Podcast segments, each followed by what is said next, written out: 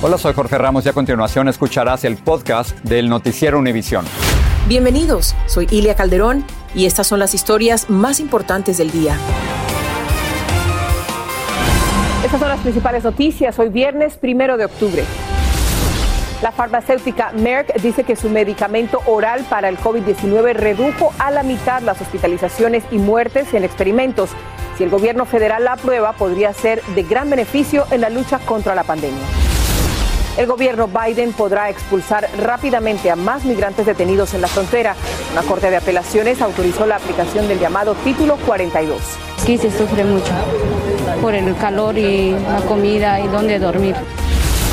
Agentes federales arrestaron a más de 800 personas y confiscaron casi 2 millones de pastillas de fentanilo traídas ilegalmente desde México. Y terminó la odisea de Naún Cabrera, el niño hondureño, quien fue encontrado solo y desnudo en la frontera. Ya está con su mamá. Este es Noticiero Univisión con Jorge Ramos e Ilia Calderón. ¿Qué tal? Muy buenas tardes. Comenzamos con una noticia prometedora en la lucha contra el COVID-19. La compañía farmacéutica alemana Merck dice que su medicina oral para el virus redujo a la mitad las hospitalizaciones y las muertes en los ensayos que realizó. Y es que, Jorge, si ese medicamento es aprobado por las autoridades de salud de los Estados Unidos, podría tener un inmenso impacto en los esfuerzos para controlar la pandemia, como nos informa Blanca Rosa Vilches. Después de la vacuna para prevenirlo, la molnupiravir es la mejor noticia para combatir el COVID-19.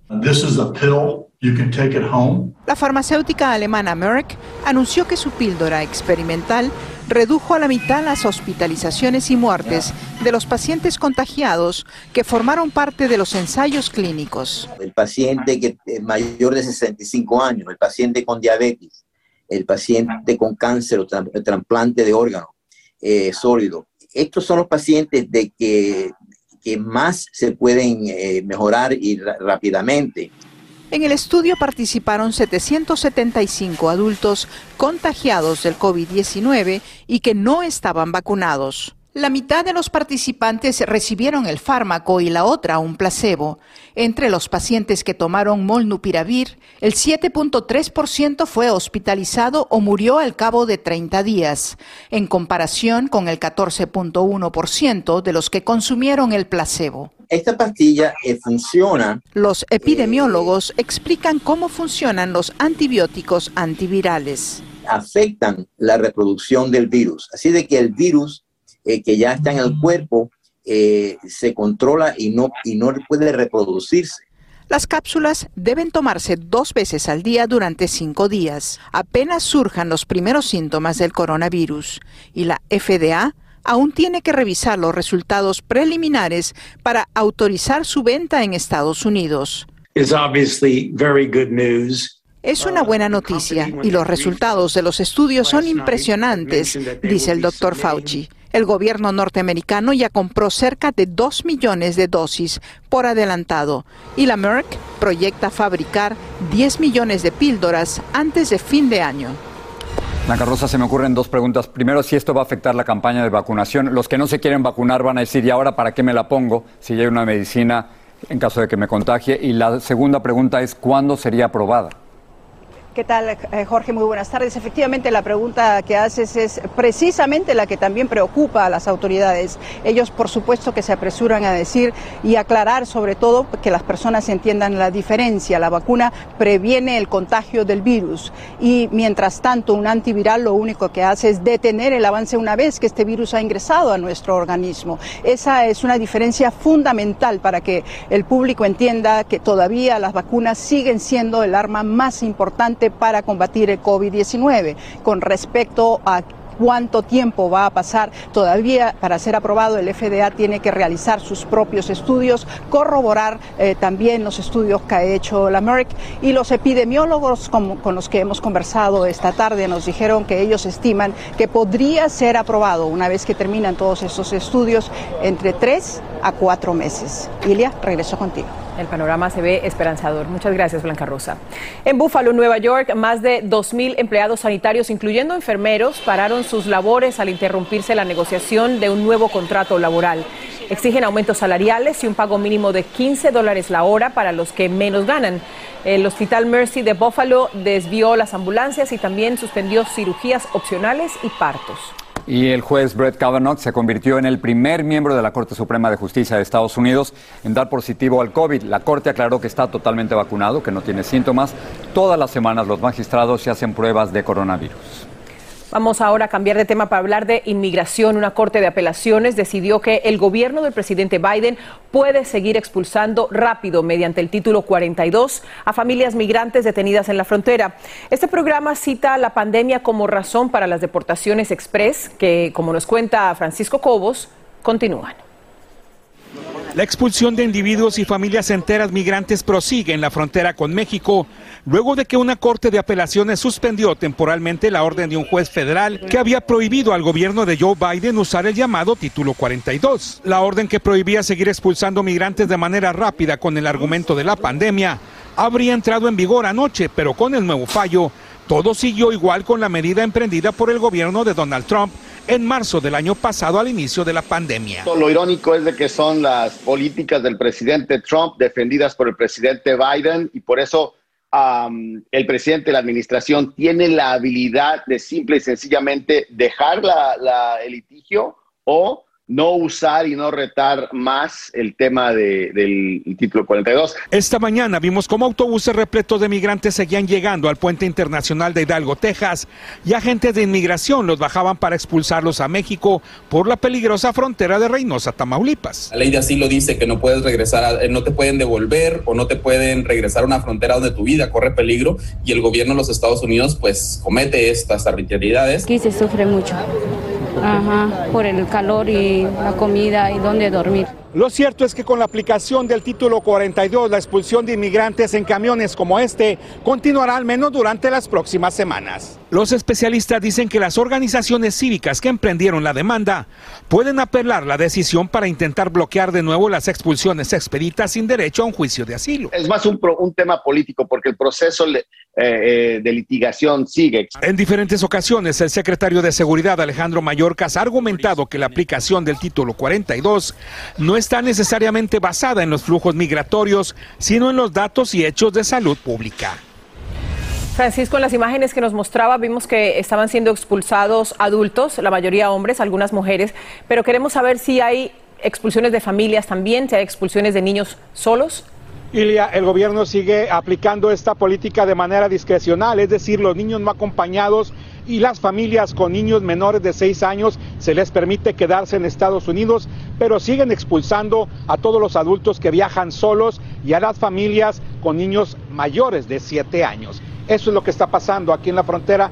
Regreso contigo, Jorge. Después de ver todo esto, muchos pudieran decir que, que la frontera no está bajo control. Solo, por ejemplo, en el mes de agosto se detuvieron a más de 200 mil indocumentados. Y la pregunta es si con Biden está pasando lo mismo que con Trump. De esto hablé con dos alcaldes de la frontera. Y no hay plan en el futuro, no veo yo, no escucho plan también. Y eso me indica a mí que, que, la frontera ha sido olvidada, como sí dicen, sí hablan, pero no hay acciones. Este tema es algo que Washington tiene que arreglar. Es un tema federal, que sea el presidente tiene que hacer lo que tiene que ser, senadores o congresistas. Además de este tema, hablaremos con el actor Eugenio Derbez sobre lo difícil que era hacer reír en inglés este domingo en Al Punto. La joven asesinada, Gaby Petito, respondió con evasivas a un policía cuando éste le preguntó si su novio, Brian Laundry, le pegó durante una discusión entre ambos. Esto ocurrió en Utah. Petito dijo que ella primero le había dado dos bofetadas a él. El agente, al ver marcas en la mejilla y el brazo de la joven, volvió a preguntarle si la golpeó y ella dijo, supongo que sí, pero que no la había golpeado en la cara ni nada parecido y que más bien la había arañado en su uña. Familiares de la joven Manuela Rodríguez decidieron finalmente desconectarla del respirador que la mantenía con vida artificial. Fue declarada con muerte cerebral después de que un policía escolar le disparó en la cabeza cuando ella iba en un auto. Jaime García nos dice que las circunstancias del trágico incidente son confusas y que la madre de Manuela, por supuesto, está devastada. Con la resignación reflejada en el rostro, la mamá de Manuela Rodríguez salió con su familia del Hospital General de Long Beach, California. Después de firmar la autorización para que se desconectara a su hija de 18 años del respirador al que permaneció entubada desde el lunes pasado, pero cuya muerte cerebral fue declarada ayer jueves por los doctores. Ella ya murió. Ya ahorita ya eso venimos. Este video muestra a un agente de seguridad escolar de Long Beach disparando al menos dos tiros contra el vehículo en el que viajaba Manuela Rodríguez, junto con el padre de su bebita de seis meses y otro individuo. No hay ninguna justificación por la cual este oficial pueda dispararle a un automóvil en movimiento. Ella no era una amenaza inminente. Según la policía, el agente de seguridad escolar presenció un altercado entre Manuela y sus dos acompañantes con una joven menor de edad cerca de esta secundaria. Lo que no está claro es porque a una cuadra de distancia de la escuela, el oficial está junto al automóvil al que subieron Manuela y sus acompañantes, que se alejan súbitamente cuando dispara hiriendo en la cabeza a la joven madre. Para mí eso es como un asesinato feo. La primera prioridad de la familia es que ese oficial sea arrestado, porque ese oficial no es oficial, es un criminal. La policía aclaró que ni Manuela ni sus acompañantes eran alumnos de la secundaria Millikan. El oficial de seguridad escolar no fue identificado y solo se informó que se encuentra en ausencia administrativa pagada. Tanto el Departamento de Policía de Long Beach como el Procurador del Condado de Los Ángeles han rechazado hacer comentarios sobre este incidente, señalando solamente que la investigación aún continúa. En Long Beach, California, Jaime García, Univision. El presidente Biden visitó hoy el Capitolio donde trató de unir a los legisladores demócratas para que aprueben su programa de gobierno. En juego están millones de dólares en programas sociales y en infraestructura. Janet Rodríguez está en Washington con lo último. ¿Cómo le fue al presidente en su intento, Janet? Muy buenas tardes, Cilia. Pues mira que después de una semana de negociaciones, aquí el presidente tuvo que intervenir porque no se estaba llegando a ningún acuerdo. Llegó al Capitolio, estuvo reunido con miembros de su partido durante media hora y salió diciendo que este plan de infraestructura no tiene que pasar ni en seis horas ni en seis semanas. Aquí la idea es que se logre una victoria para los demócratas, para la Casa Blanca que ha prometido desde, desde la campaña, ¿no? Este plan de infraestructura que crearía millones de empleos durante los próximos 10 años en este país. La líder demócrata, Nancy Pelosi, como ya sabemos, había prometido un voto sobre esta legislación para el lunes, lo pospuso para el jueves, hoy viernes tampoco tiene los votos que necesita del ala más progresista, más liberal de su propio partido porque esos miembros quieren que a su vez también se vote sobre otro proyecto de ley multimillonario y dicen que hasta que no tengan garantía de que se va a votar sobre ese proyecto, ellos no darán su voto a favor del paquete de infraestructura. Aquí sí que esta historia pica y se extiende, pero lo que buscan es una victoria. Regreso con ustedes. Gracias, qué complicada está la cosa. Bueno, confiscan un lote de contrabando de fentanilo en México con el potencial de matar a miles de personas. Y veremos cómo opera el primer dron oceánico que brindaría a los científicos valiosa información sobre huracanes. Y ya está con su madre en Honduras, el niño encontrado solo y desnudo en la frontera con México. Volvemos. Estás escuchando el podcast del noticiero Univisión. Autoridades estadounidenses desbarataron una red de contrabando de drogas traídas de México y vendidas en varios estados del país. Los narcos usaban las redes sociales y criptomonedas para comercializar estas drogas. Un gran incremento de muertes de sobredosis de fentanil alertó a las autoridades a realizar este gran operativo, como reporta Alejandro Madrigal. Las drogas a base de fentanilo producidas por organizaciones criminales mexicanas se han convertido en un grave problema de salud pública en Estados Unidos. Están siendo producidos en masa en México por los cárteles de la droga de Sinaloa y el cártel Jalisco Nueva Generación. La DEA reveló los resultados de un operativo realizado en las últimas ocho semanas, en el que se arrestaron a más de 800 personas y se decomisaron 712 kilogramos de polvo de fentanilo y 1.8 millones de pastillas con fentanilo, que podrían haber causado la muerte de 700 mil personas en Estados Unidos. La mayoría de estas drogas entraron desde México. Tiene una gran potencia, es 50 veces más potente que la heroína es mucho más barato, no necesita, digamos, periodos de cultivo, ni necesita eh, la tierra para cultivarse. Los narcos utilizan las aduanas para traer a México los ingredientes del fentanilo. El gobierno busca todos los métodos posibles para evitarlo, como estos perros detectores, que aumentarán al doble para reforzar la vigilancia. Por esta aduana circulan más de 180 mil toneladas de mercancía de importación. El reto para estos binomios caninos es terminar con el tráfico de precursores químicos que también se da en estos sitios. El fentanilo llega ilegalmente de China y se cocina en zonas despobladas de varios estados mexicanos como en Sinaloa. Como lo documentó Univisión Investiga, la tierra de Ismael el Mayo Zambada, porque en Washington triplicó recientemente su recompensa para detenerlo. Mientras no haya una política para contener, contrarrestar las actividades del crimen organizado y para llevar ante la justicia a sus líderes, el tema no va a mejorar. Mientras estos operativos llegan, el próximo 7 y 8 de octubre México y Estados Unidos tendrán un diálogo de alto nivel sobre seguridad. En la Ciudad de México, Alejandro Madrigal, Univisión. En Ecuador, los familiares de las víctimas mortales del motín de una cárcel de Guayaquil están reclamando los cuerpos para darle sepultura. La cifra de muertos asciende a 116 y 80 heridos, lo que posiciona esta matanza como una de las peores de América Latina. El presidente Guillermo Lazo decretó el estado de excepción para todo el sistema carcelario del país durante 60 días, esto con la intención de evitar más violencia entre las bandas de delincuentes rivales. Hubo otro cambio de moneda en Venezuela y así el bolívar ha perdido 14 ceros durante el régimen chavista. El cambio monetario se produce en medio de una grave crisis económica que vive el país y en la que se proyecta una inflación por encima de 1.600%. A pesar de los ajustes, la mayoría de las transacciones en Venezuela, las transacciones diarias, se realizan en dólares o en pesos colombianos. La tecnología ha dado un paso más en su alianza con la meteorología y ha creado un dron oceánico para investigar huracanes de gran intensidad. Este dron es capaz de operar entre olas de hasta 50 pies de altura y ráfagas de viento de 120 millas por hora. Luis Mejid nos cuenta más. Todos los años, una de las fuerzas más destructivas de la naturaleza golpea a quienes viven cerca de la costa. Quienes han pasado más de uno dicen que los huracanes son cada vez más violentos. Nunca había visto una, un fenómeno así en, este, en el tiempo que yo tengo viviendo aquí en Estados Unidos. Hasta ahora se han usado aviones volando en las tormentas para recoger datos que ayuden a pronosticar su fuerza y dirección. Pero hoy la ciencia tiene una poderosa y nueva herramienta, Hace horas, por primera vez en la historia, un dron marino, un vehículo no tripulado, se metió en medio del huracán Sam recogiendo información y comunicándola instantáneamente a los científicos. Teniendo e-, estos drones marinos, eh, por la primera vez eh, podemos entender lo que está pasando eh, con, con el mar y la atmósfera. Es una parte que nosotros no, casi no tenemos datos. Fabricados en Alameda, California, estos drones rápidamente han comenzado a operar por todo el mundo. Alimentados con energía solar, la información que transmiten es crucial para salvar vidas. El fundador de la firma dice que es crucial saber dónde y cómo llegará la tormenta, especialmente ahora que el cambio climático hace que se intensifiquen rápidamente.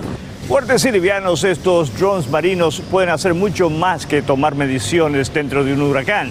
Modelos más grandes se usan para hacer mapas detallados del piso del océano. Otros más pequeños trabajan con el gobierno interceptando cargamentos de drogas. La misión del dron que ayer navegó dentro de un huracán categoría 4 fue altamente exitosa. Nunca antes la ciencia había tenido acceso a información tan rápida y precisa. A medida que la Tierra se calienta, el pronóstico para los drones augura muchas más tormentas. En Alameda, California, Luis Mejid, Univisión. Estados Unidos ocupa el primer lugar en ataques de tiburones en el mundo, con 33 agresiones no provocadas solo en el año 2020. Muchos le temen, pero Carolina Rosario nos cuenta si realmente los humanos debemos temerles o más bien ellos a nosotros. Es como si te estuvieran lavando cuchillos. Con varias líneas de dientes afilados, los tiburones se consideran los mayores depredadores del océano. Usualmente la mordida ocurre y luego sueltan y se van. Consultamos a expertos quienes han estudiado la conducta de los tiburones al tiempo que nadamos con los milenarios animales en las cálidas aguas de la Florida. Estas y otras historias este domingo en Aquí Ahora en horario especial a las 5 de la tarde en el este, 4 en el centro y 7 en el Pacífico. Los espero junto a Patricia Yaniot. Al regresar de la pausa tenemos el testimonio de una madre hondureña a la que le devolvieron su pequeño hijo después de que anduviera solo por la frontera. Sigue este podcast en las redes sociales de Univision Noticias y déjanos tus comentarios. Los problemas económicos se siguen sintiendo. En los Estados Unidos hay 42 millones de personas que reciben cupones de alimentos por parte del gobierno y ahora esa cifra va a aumentar 27% el próximo mes. Vamos a pasar con Patricia y un adelanto de la edición nocturna. Gracias. Bueno, vamos a hablar de lo que se decidió en California, porque este estado se convirtió en el primer estado del país en exigir la vacuna contra el COVID-19 para estudiantes de 12 años en adelante. La vacunación depende de la aprobación final de la vacuna para este grupo de edad por parte del gobierno federal. Y también este domingo expira la moratoria de desalojos en Illinois. Las organizaciones comunitarias trabajan contra reloj para seguir ayudando a los miles de inquilinos que se han retrasado en sus pagos. Vamos a escuchar sepan que un dueño no puede amenazarlos con su estatus migratorio, decirles que, les, que le va a llamar inmigración. Según datos oficiales, uno de cada cinco inquilinos en el estado corre el peligro de ser desalojado. Así que los espero con más detalles esta noche en la edición nocturna. Ilia Jorge. Gracias, Patricia. Muchas gracias. Bueno, ¿se acuerdan del niño inmigrante que fue hallado solo y desnudo en la frontera entre México y los Estados Unidos? Esa imagen, Ilia, por supuesto, lo convirtió en un ejemplo del rostro de la crisis, pero ese niño ya está con su madre. Así es, y esto ocurrió en Honduras, donde se reunió con su madre. Claudia Mendoza pudo hablar con la mamá de Naúm. La alegría inundó poco a poco la casa de la familia George Cabrera. Uno a uno, los amiguitos le daban la bienvenida al pequeño Naúm. Me siento feliz porque ya llegó Naumcito aquí. Aunque ahora ríe feliz, hace unas semanas este pequeñito era el centro de la angustia de esta madre y sus hermanos, pues fue encontrado en una zona de la frontera norte de México con Estados Unidos por una familia que lo vio solo y desnudo y que decidió entregarlo a un centro de atención a migrantes que se comunicó con su familia en Honduras. Fueron angustiantes, fueron noches de desvelos, días sin comer, días de lágrimas, de ansiedad, dolor, todo, todos sentimientos. ¿A, quién extrañabas, Naú? Mi mami. ¿A quién más? Mi papá. Naún tiene problemas de lenguaje, por eso es difícil que comente sobre lo que vivió en la ruta migratoria.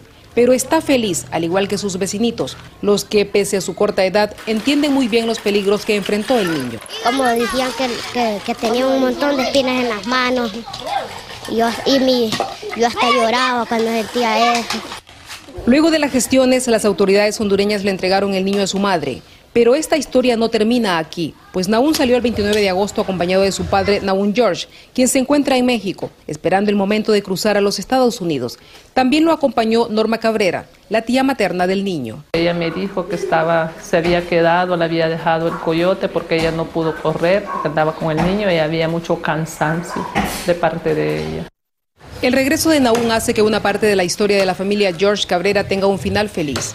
Y mientras espera tener noticias de su hermana, Alma ahora besa y abraza de nuevo a Nauncito, como le llama a su pequeñito. Luego del trago amargo vivido, Alma dice que jamás volvería a enviar a uno de sus hijos a cruzar la ruta migratoria.